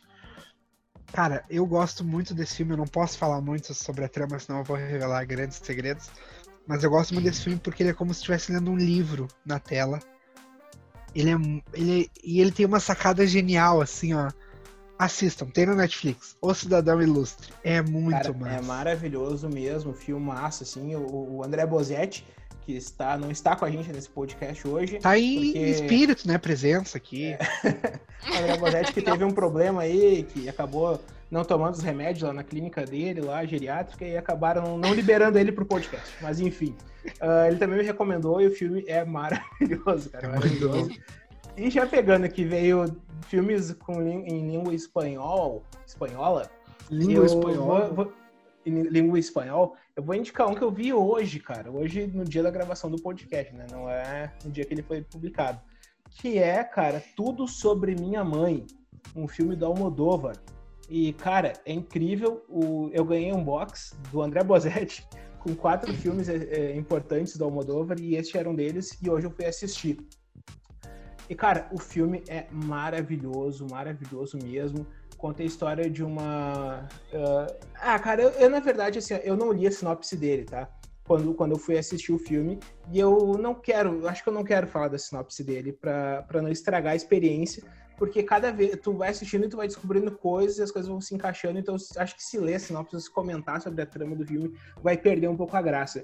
Então é só isso, é o filme do Almodóvar, tem a Penelope Cruz no elenco também, ela não é protagonista, mas ela tá no filme, e, cara, sinceramente é um filme muito bom, um filme tocante e ao mesmo tempo leve, bem na pegada Almodóvar mesmo, uh, talvez um dos melhores dele que eu tenha assistido até hoje, e recomendo demais, demais, demais. E quem quiser assistir, te pede emprestado, não é isso? Quem quiser assistir, me pede emprestado, porque eu não sei se tá em stream, não sei de nada. Ou pede pro André Bozetti, que ele gosta de, de dar pra ah, e tu, e tu, fala mal do Bozetti, mas ele que te deu um negócio, ele que te deu a oportunidade de ver esse filme que tu gostou tanto, né? Sacanagem tu fazer isso com é, o cara. Ele me deu é... em troca de eu parar de fazer bullying com ele, mas. Enfim, não funcionou. bullying pra ele me dando mais coisas. Um bullying que se preze, né? Não vai abrir mão. Ô, Carlos, fica tranquilo, é. porque ele me deu um box de Senhor dos Anéis eu também não paro de falar mal dele. né? Agora há pouco ele me deu um quadro do. do tá, mas o que, que é isso? É, é o Roda-Roda do Silvio Santos? O que, que é? tá distribuindo ah, presente agora? O, Bo, o Bozete e o Silvio Santos têm mais ou menos a mesma idade, então eles gostam de. E, e mais ou menos a mesma assim. conta bancária também, então. É, mais ou menos não, não, conta não, bancária. O Bozete e Silvio eu vou defender. O Bozete e o Silvio Santos não têm a mesma idade. Quando o Silvio Santos nasceu, o Bozete já fazia filme há muito tempo. Alguém tem mais indicação de filmes para dar? Cara, eu queria, eu queria, falar bem, passar bem rapidinho por uns filmes que eu vi aqui, mas bem rápido mesmo. Dali. Cara, eu aproveitei essa maratona para fazer essa maratona, essa pandemia para fazer maratona de Harry Potter, cara, de novo. Foi tão uhum. gostoso ver tudo, tudo legendado, porque muitos eu, eu só tinha visto uma, duas vezes dublado lá quando saiu no cinema, quando era criança. Então foi muito legal, assim, uh, rever isso, né? E eu, eu, eu, já li todos os livros também, então foi, foi muito bacana. Uh, eu vi um filme muito legal também, que é Fora de Série o nome do filme, que ele é mais ou menos ali uma versão do... Ah, qual é o nome daquele filme que tu adora do, dos gurizinhos lá? Super Bad. É uma versão do Super Bad, só que com meninas, assim. É bem legal. Resumindo, resumindo, assim. Ele é muito uhum. bacana o filme. Uh, e eu vi, cara, pela primeira vez O Segredo de Brokeback Mountain. Filmaço, e é maravilhoso. É maravilhoso. Eu fiquei uns três dias triste, mal, assim, depois que acabou o filme. Ganhador é, moral do Oscar de 2006. É um absurdo não ter ganhado. Absurdo. Absurdo. absurdo. É, perder é muito pro Crash no limite é um absurdo. Bah, tá louco. E o outro filme que eu, que eu vi, um, um clássico que eu nunca tinha visto, que é o Janela Indiscreta. Que é um filme que veio muito bem na pandemia, né? Que é a história de um, de um fotógrafo que tá ali com a perna quebrada, não pode sair de casa e ele fica olhando para a janela dos vizinhos, bisbilhotando e usando a câmera. Cara, é, é perfeito mesmo, se, enca se, encaixa muito nesse, nesse período. E assiste também, cara, uma versão mais moderna dele aí, obviamente sem o mesmo, mesmo talento do Hitchcock, sem a mesma. Enfim, não tão bom, mas, mas é mais divertido que é o Paranoia. Nossa, eu ia comentar esse. É, Paranoia de 2018 é a versão século XXI do. do do Janela Indiscreta aí. Assiste que é bem divertido com Shia LaBeouf. É bem Shia LaBeouf fazendo coisa boa? Pessoal, primeiro, só, Eu só queria pedir a todos que, por favor, não usem as suas câmeras fotográficas para tirar foto dos vizinhos na quarentena. Talvez meus Bom. colegas de podcast tenham dado a entender que isso seria uma boa ideia. ah, casa bem, legal, uma boa ideia. Não. Assistam o filme, o filme é legal, mas não façam a mesma coisa, pelo amor de Deus. Cara, eu meus, meus vizinhos aqui infernizam tanto que eu, eu gostaria de, sabe, mirar uma arma para eles, não uma câmera. sinceramente, cara. Que inferno morar, morar em lugar com muita gente. E, cara, eu, é uma coisa interessante, só um parênteses no nosso papo aí, uma coisa interessante, cara, que a, antes da quarentena eu sempre falava bem, eu disse, ah, pessoal lá da condomínio lá é todo mundo de boa, todo mundo calmo, ninguém se mexe na vida de ninguém. As pessoas começaram a ficar dentro de casa, e daí tu começa a ver que as pessoas são escrotas no geral, assim, sabe? Ah, é o inferno, cara, inferno. É, os pais que não ficam com os filhos dentro de casa, daí largam uma pirralhada pro condomínio, enfim, né? É aquela coisa assim que. Ah, mas enfim, esse, esse assunto de outro podcast, só dei uma descarregada aqui pra, pra falar aí. Desabafo. Pegar o gancho. Desabafo. Acabou a três filmes. Acabou. Qual é o teu, teu, teus outros três filmes? Três filmes aqui. O primeiro é nessa pegada de filmes que parecem que tu tá lendo um livro. É um filme do Amazon Prime, que, se eu não me engano, concorreu ao Oscar também, Entre Facas e Segredos. Uhum. Muito eu legal. não, eu não esperava tanto do filme, mas é um filme sensacional. Porque ele tem uma pegada meio detetive o jogo, meio Sherlock Holmes, meio livro da Agatha Christie, assim. E um elenco, pô, reforçadíssimo, né? Tem o Daniel Craig, tem o Chris Evans, tem a Ana de Armas. Ah, tem uma galera forte. E é muito bom, assista, é muito bom. O a Daniel história é boa. tá muito bem, né? Aham. A, o roteiro é excelente. Cara, só assistam. É muito, muito maneiro. Se alguém quer um resuminho, é um escritor de livros de mistérios morre e, tipo, aparentemente ele se suicidou, mas alguém, que ninguém sabe quem é, contrata um detetive para descobrir se ele se é. suicidou ou foi assassinado. É que o filme não conta, né? No começo. Ah, Faz bom, parte do mistério, assim. Pensei que podia falar. Ah, vá. A minha segunda indicação é um lançamento recente da Netflix para qual eu fiz crítica, que é Rede de Ódio. Inclusive se tornou para mim um dos melhores filmes de, dos últimos tempos, que fala sobre, eu não posso falar do personagem principal porque é spoiler, mas é a história de um guri que começa a trabalhar para uma agência de como é que eu posso dizer? Algo que se assemelharia ao gabinete do ódio, assim, que cria notícias falsas e as divulga de modo a incitar acontecimentos na vida política da, no caso da Polônia ao mesmo tempo em que ele uh, procura assim manter uma vida de aparências para impressionar as pessoas que pagam a faculdade dele tal. É um filme sobre mentira, mas o filme permeia muitos assuntos que a gente convive no dia a dia. Ele fala sobre homofobia, ele fala sobre nacionalismo, sobre fascismo, mas o filme não te dá uma posição assim, isso é certo, isso é errado. Tu vê essas coisas acontecer com tanta naturalidade que tu entende que o filme se passa no mesmo mundo que o nosso. Porque hoje em dia o filme não traz nenhum invencionismo, nenhuma novidade, nada que já não aconteça na vida real. Mas ele, é, ele passa por esses assuntos e esse é o ambiente que o Guri vive. Bah, é muito bom. Assistam. Rede de ódio. Muito maneiro. E o terceiro é o meu filme favorito da vida. Eu não poderia deixar de falar dele aqui. Brilho Eterno de uma Mente Sem Lembranças, com o roteiro do Charlie Kaufman, que é um gênio. E o filme é cheio de nuances. O filme fala sobre amor, fala sobre amor e sobre amor. Uh, eu sou apaixonado pelo Jim Carrey e eu assisti esse filme logo depois de eu terminar o namoro com a minha primeira namorada. Então vocês devem imaginar como esse filme conversou comigo naquela época. Queria muito passar pelo processo. É, exatamente, exatamente. Enfim, já que, já que tu falou do meu, meu filme, meu último da lista aqui para indicar, conversa com o teu filme, porque também tem o, o, Charlie Kaufman envolvido, né? Que o nome do filme é Quero Ser John Malkovich, uh, que eu assisti recentemente, por agora, uh, já na quarentena, eu nunca tinha visto. E, cara, sinceramente, é um filmaço, cara, é maluco. A, a premissa do filme é bizarra, é tipo, é um, é, resumindo, resumindo, resumindo, ca o cara que é vindo pelo John Cruise que acaba achando um, dentro do escritório dele, uh, escritório um escritório bizarro, assim, lá onde ele trabalha, um portal que leva para dentro da cabeça do John Malkovich.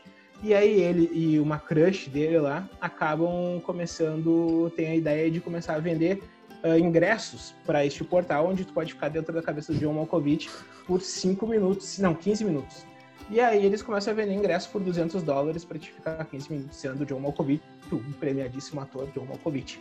E essa é a premissa básica do filme. Mas, cara, acontece tanta coisa, tanta coisa maluca pra te ter noção. E em determinado momento do filme, John Malkovich entra dentro do portal que tava dentro da cabeça de John Malkovich. Então, cara, é bizarro e é incrível. É, é uma história surtada que só uma cabeça surtada e genial conseguiria criar. E essa cabeça é a cabeça do Charlie Kaufman, que é incrível. Quero ser John Malkovich, indicação máxima. Assistam logo. Não sei onde ele está, porque eu tenho ele em DVD que eu ganhei do André Posetti também. André Posetti deu um, tinha um monte de DVD lá, ele me deu um monte de DVD. Eu tô achando que ele é até o Sugar Daddy. ai, ai, ai, não me deixa mal com a Tati, cara. Não me deixa mal com a Tati. A Tati deixa eu comentar uma coisa que é o seguinte. Brilho Eterno de uma Mente Sem Lembranças está no Starter Pack do Porto Alegrense Cinéfilo Cult. Todo mundo, na, na época que eu tinha, sei lá, uns 19 anos, dizia: Meu Deus, tem que assistir esse filme, que esse filme é incrível. E o meu hype estava lá em cima. Quando eu fui assistir o filme, eu fiquei: ah, É só isso? Mas, enfim, todo mundo adora muito esse filme. Mas eu acho melhor que ele, e também com o Jim Carrey, o Show de Truman. O Show de Truman é fantástico. Show de Truman é meu filme favorito da vida. Esse é da vida mesmo. Show de Truman é maravilhoso e eu pago muito pau para ele, indico sempre, sempre, sempre. Eu, eu, eu não tenho certeza, mas eu acho que a primeira vez que eu vi o show de Truman, de Truman foi junto com a Luna na faculdade. Ai, ai, ai. Não lembro se foi no primeiro ou no segundo semestre. Porque não fomos colegas da faculdade, só Sim, é Ah, tá. Eu, eu é, primeiro imaginei que tinha invadido a faculdade dela só pra ver o filme. Quer dizer que eu não, é porque... tu não explica, eu tinha ficado com isso na cabeça. Se tu não fala. É, e, e, poderia ser, né? Porque depois eu troquei pra moda, então aparentemente ele teria ido pra moda assistir. Mas só pra falar pra do combo... Show de Truman, eu iria. Eu, eu gosto de show de Truman, mas eu acho que poderia ter sido bem melhor. Não, não, não meu amigo, que? não. Mas ali, ó. O, o filme o, não o... brinca, o filme não brinca com a possibilidade de ser um reality show, não. Ele deixa claro desde o começo que é. Mas é legal por isso. Não, é, é legal, eu não tô dizendo que é ruim, é massa, mas poderia ser melhor se fosse no, na pegada do Invitation.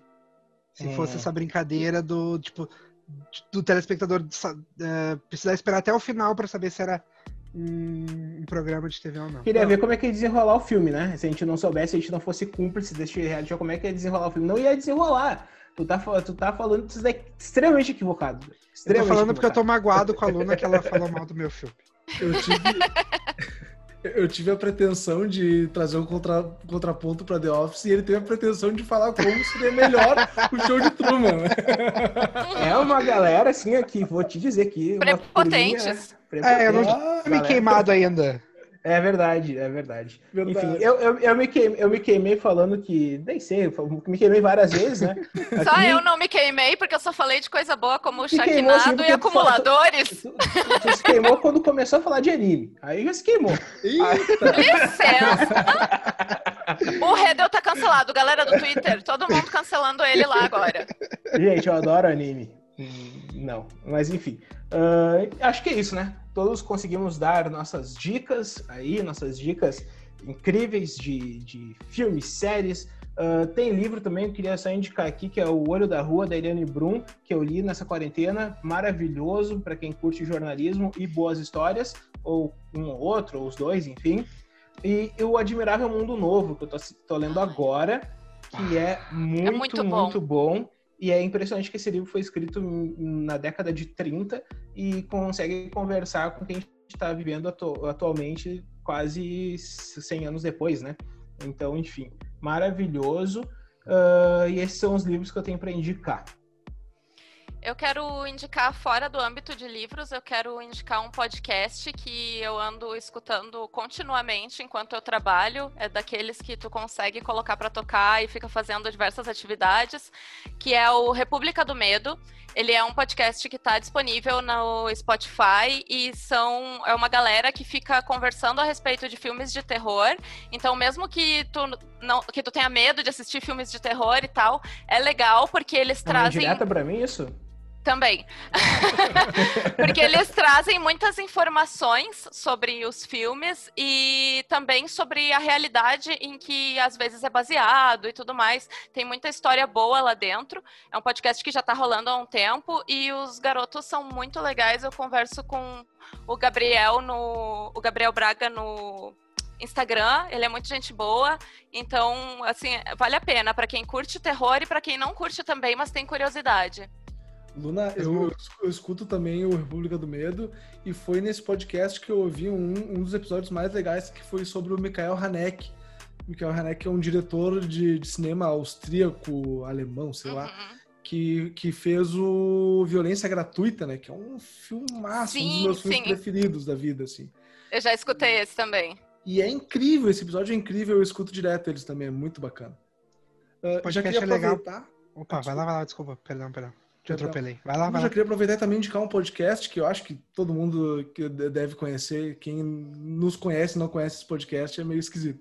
Mas é o Mamilos, que é um podcast feito pela equipe do B9, que é uma equipe gigantesca de podcasts. Só que é um. já vi que o Carlos não gosta. Não falei nada, cara. Mas o, o, Mamilos é um podcast muito legal que fala sobre assuntos da atualidade, fala muito sobre política, fala sobre vários assuntos pertinentes. Assim, até a brincadeira do nome Mamilos é porque fala sobre assuntos polêmicos, brincando com aquele meme de, de muitos anos atrás. 1944. Assim, é. Né? então é um podcast bem legal que é muito informativo e eu indico para todo mundo, para todo mundo ouvir esse podcast de terror que vocês falaram é legal, porque até para quem tem medo de filme de terror, porque eles falam que é só um filme, não é da vida real.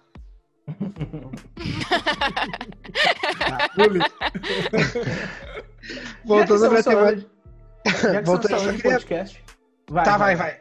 Tá, tu vai falar de podcast ou não vai? Eu ia falar de livro, mas daí o pessoal foi pro não, podcast. É, foi pro podcast, já que a gente tá no podcast, depois você volta com o teu livro aí. Tá. Vou só indicar aí um podcast que tem na Olá Podcasts, que é do Roberto Sadovski é o Mundo Nerdovski, o nome do, do podcast, que é comandado e apenas com o Roberto Sadovski, uh, o podcast.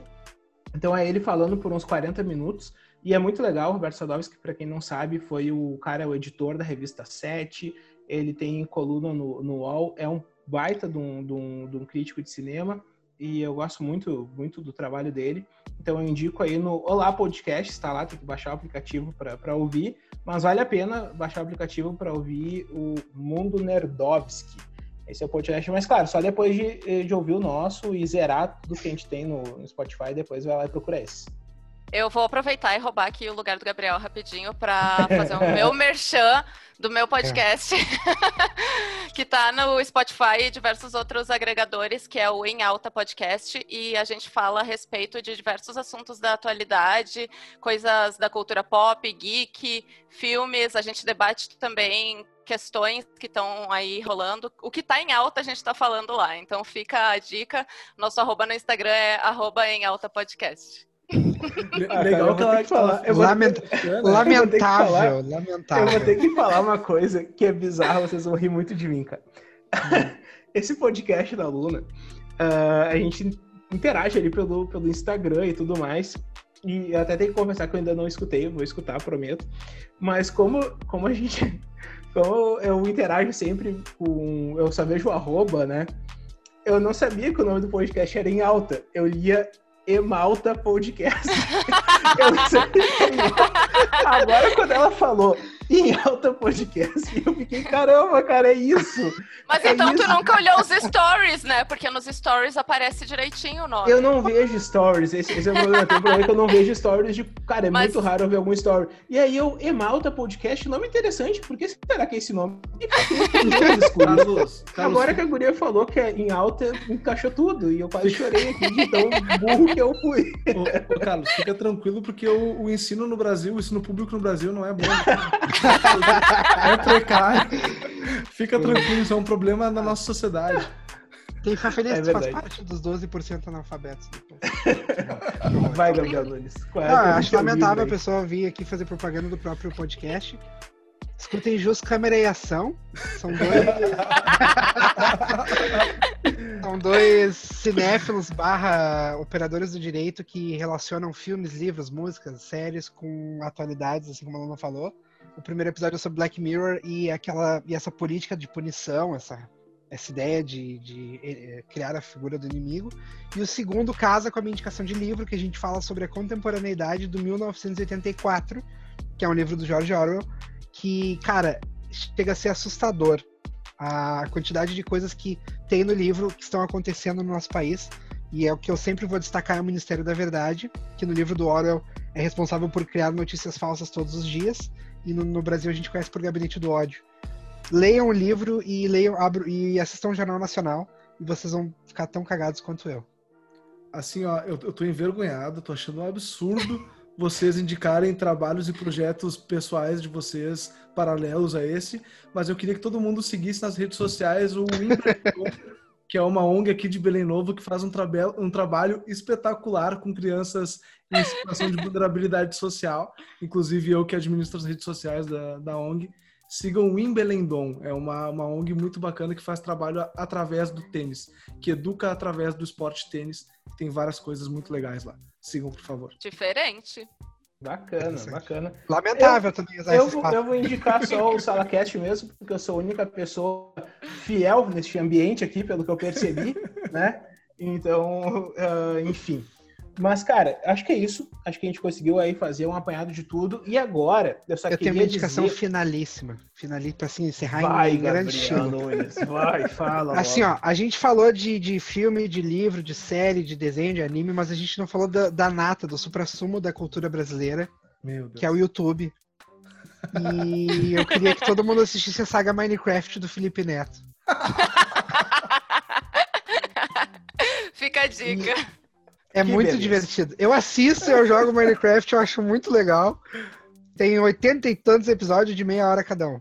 É bem Com certeza legal. as pessoas têm 40 e poucas horas aí para ficar Assistam, não façam nada da vida.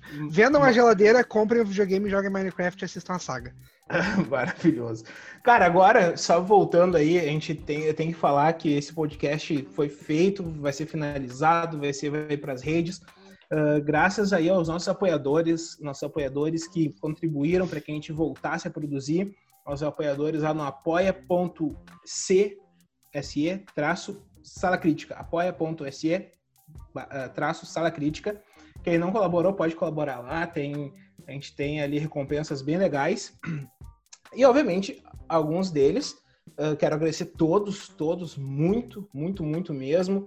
É, quem não pôde colaborar com, com dinheiro, colaborou com carinho, colaborou com, com, com afeto, colaborou compartilhando, co colaborou chamando ali, dizendo o que, que poderia ajudar para o pro projeto continuar. Então, foi uma grande rede, aí está sendo uma grande rede de carinho com, com a gente do, do Sala Crítica, né? E, mas tem alguns nomes ali que, como recompensa, a gente tem, a gente tem, não, a gente quer, a gente, a gente precisa exaltar esses nomes aqui no nosso SalaCast, né?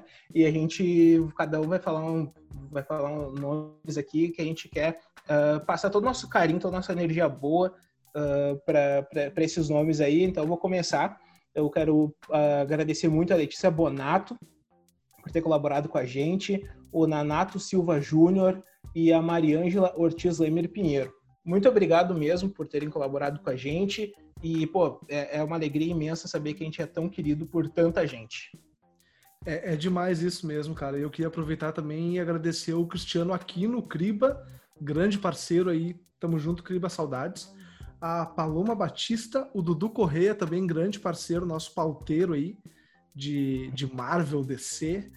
Uh, e o Marlon Fonseca também. O Marlon tá há tempos, desde que era bode, desde que eu tava antes no bode aí nos acompanhando. Marlon parceiraço, parceiro. cara. Então, eu vou mandar o meu salve e vários abraços também para um pessoal aqui, que é o Guilherme Pacheco Mercado, o Matheus Rocha e o Matheus Kenato. Xenato? Ah, desculpe se eu errei o nome.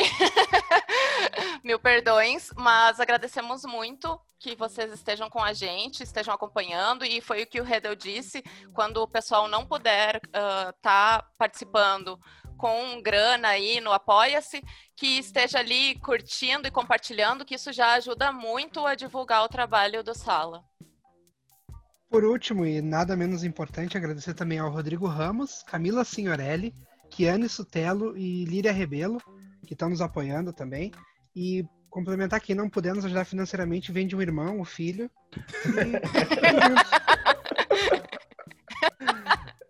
Não, que cara, não. Mas, mas só para falar o encerramento desse apoia uh, foi bem, bem, bem maluco, assim, né? Pensar, pô, a gente vai lançar um apoia logo durante a quarentena, né? Sabendo que tá essa situação difícil. Tanto que a gente foi lá e botou nossos apoios a partir de dois reais, que para quem quer se sentir uh, junto, para quem acha que é importante colaborar financeiramente, que a gente sabe que, que falar de cultura, falar de entretenimento nesse momento, talvez esse podcast pode estar, tá, uh, alguém pode estar ouvindo, uh, tá no momento, pô, tô procurando alguma coisa para assistir, eu quero ouvir gente falando besteira que seja, então a gente tem que também valorizar a cultura, né, nesse, principalmente nesse momento que está sendo tão difícil e a cultura tem o seu, o seu espaço aí bem, bem importante nesse, nesse momento, né?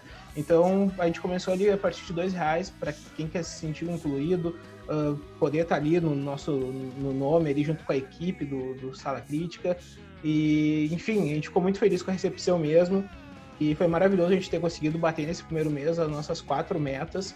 E, enfim, e a gente espera que, se não, quem não puder colaborar com a grana mesmo, colabore dando o carinho que a gente está recebendo, que já está bom demais. E esse é o encerramento, acho, do nosso SalaCast 01, né? Então, quero que vocês deixem as palavras finais de vocês. Uh, e vamos. A, a, gente não definiu ainda se vai ser um podcast por mês. Eu gosto muito de fazer podcast, talvez a gente puxe a cada 15 dias. Vamos ver o que acontece aí. É uma ideia, mas a princípio tá mensal. Mas de repente a gente, a gente dá uma loucura aí, começa a fazer a cada 15 dias, vamos ver. Mas Luna Rocha, tua despedida aí pra, com a galera. É isso, pessoal. Vamos ficando por aqui e que a porta bata onde o sol não bate. Rafael Bernardes. Então, gente, um abraço a todos. Gabriel Nunes. Sigam no, nos sigam no Instagram, curtam a gente no Facebook, procurem a gente no YouTube, consumam as redes sociais da Sala Crítica e eu não tenho uma mensagem engraçada como a dos meus colegas, porque eu sou um trabalhador sério. Porque eu não tenho a minha CTPS assinada. Um grande abraço. Gabriel aí que já tá querendo sair fora, porque ele tá hoje é dia de gravação dele, né? Ele tem. Ele é um cara do cinema, então ele já tem que fazer filmes, que é o que ele faz na vida dele, né? Uh, gente, é, é, isso. Eu não tenho uma. eu não tenho. A gente tá fazendo por Zoom e a cara do Gabriel tá sendo incrível ali. Ele tá. Ô, Carlos, Enfim. só, só pra dizer pro pessoal que eles podem ver os, os filmes do Gabriel em xvideos.com. ah, mas é verdade. Gente, encerramos aí a cachorrada que chegou junto agora, afinal a gente tá em home office. E é isso aí, né, cara? Cada um da sua casa e tem que ter cachorrinho mesmo e faz parte. Até a próxima. Tchau. Falou.